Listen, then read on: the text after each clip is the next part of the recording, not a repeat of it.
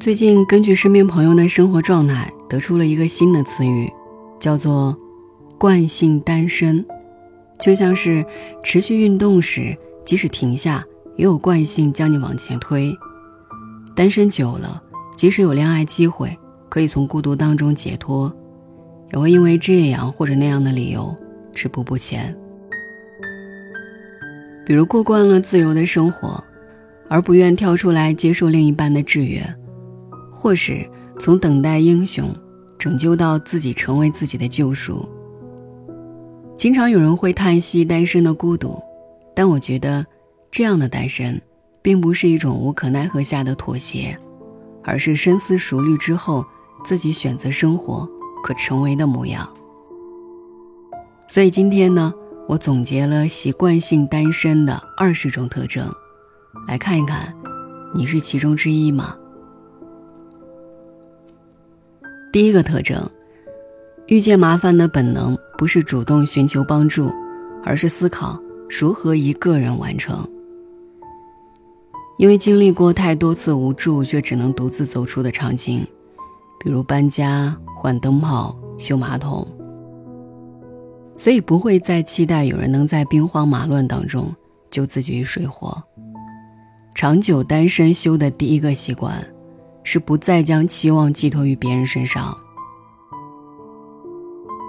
第二个特征，很多以前的坚持，都慢慢放弃了。以前可能会觉得，一定要找一个自己喜欢的、也喜欢自己的人过一辈子。觉得一定要找一个懂自己的人分享人生。现在，都觉得无所谓了。第三个特征，总是把“想谈恋爱”这几个字挂在嘴边，实际上，重新开始一段关系很难，不愿意打破平稳的生活。害怕重新开始与对方磨合而造成的摩擦。单身是会上瘾的，独自生活真的很爽。第四个特征，觉得赚钱才是最大的要紧事，什么喜欢啊、爱啊都不重要，当下最重要的就是好好赚钱，让自己即使一个人也能过上很好的生活。甚至开始设想自己孤独终老的场景，想多攒点钱为养老做准备。第五个特征，任何聚会总是随叫随到，没有伴侣与家庭的羁绊，一个人总是潇潇洒洒，甚至有时候是期待聚会邀请。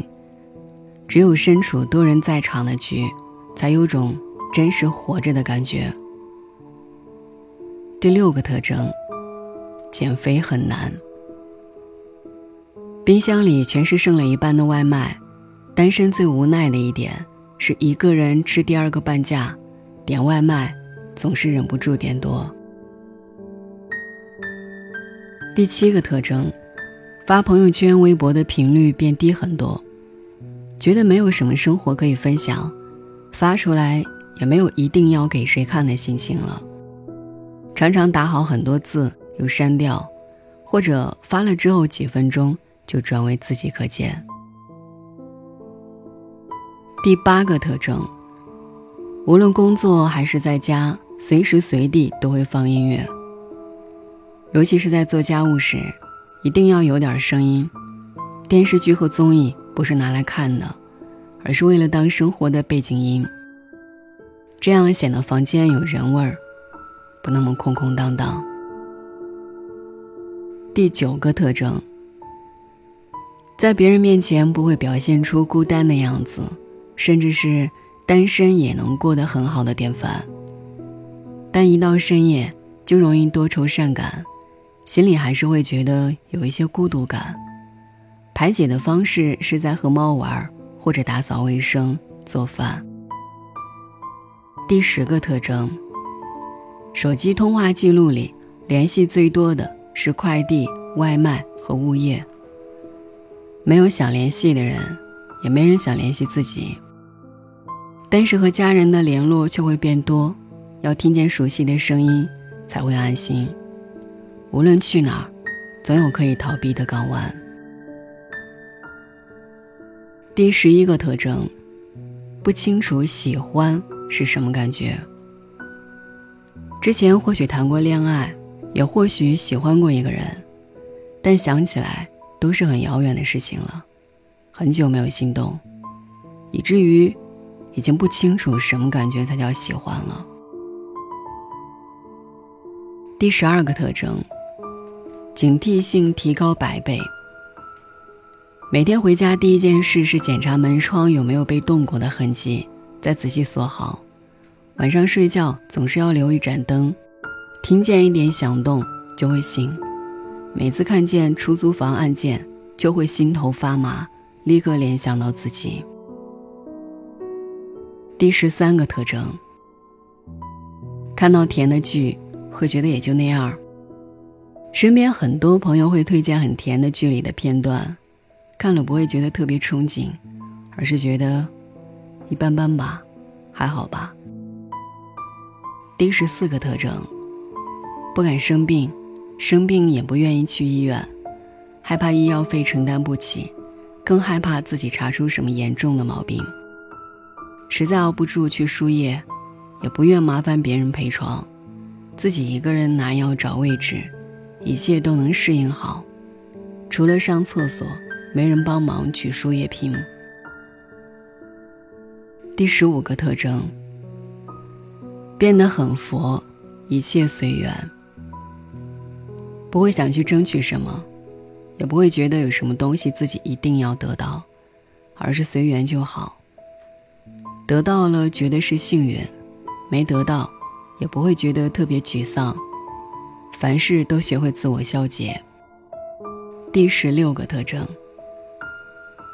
会给家里的摆件、玩偶取名字。每天帮他们配音，和他们对话。习惯孤独后，一个人也能撑起一出戏。第十七个特征：看到朋友圈撒狗粮的人，不会羡慕，也不会嫉妒，觉得他们幸福的样子很好，但是自己单身也没什么毛病。第十八个特征：会抗拒开始一段新的关系。觉得很累。不管是友情还是爱情，觉得只要有新的人进入自己的生活，就会有种类似排异反应的不适感，甚至害怕别人对自己表露出好感，因为不知道应该如何面对和回应。第十九个特征：曾经喜欢聊天八卦，现在很多话会憋在心里。因为没有可以分享的人，索性默默消化。第二十个特征，喜欢一个人待着，能不说话就不说话，周末可以整整两天不出门，吃饭靠外卖，不愿意有更多的额外社交。二十个特征，不知道有几个特别想你的生活。这篇文章的原标题叫做《男生一撩我，我就害怕》。微信公众号后台回复“晚安”，收到我对你睡前说的一句悄悄话。晚安。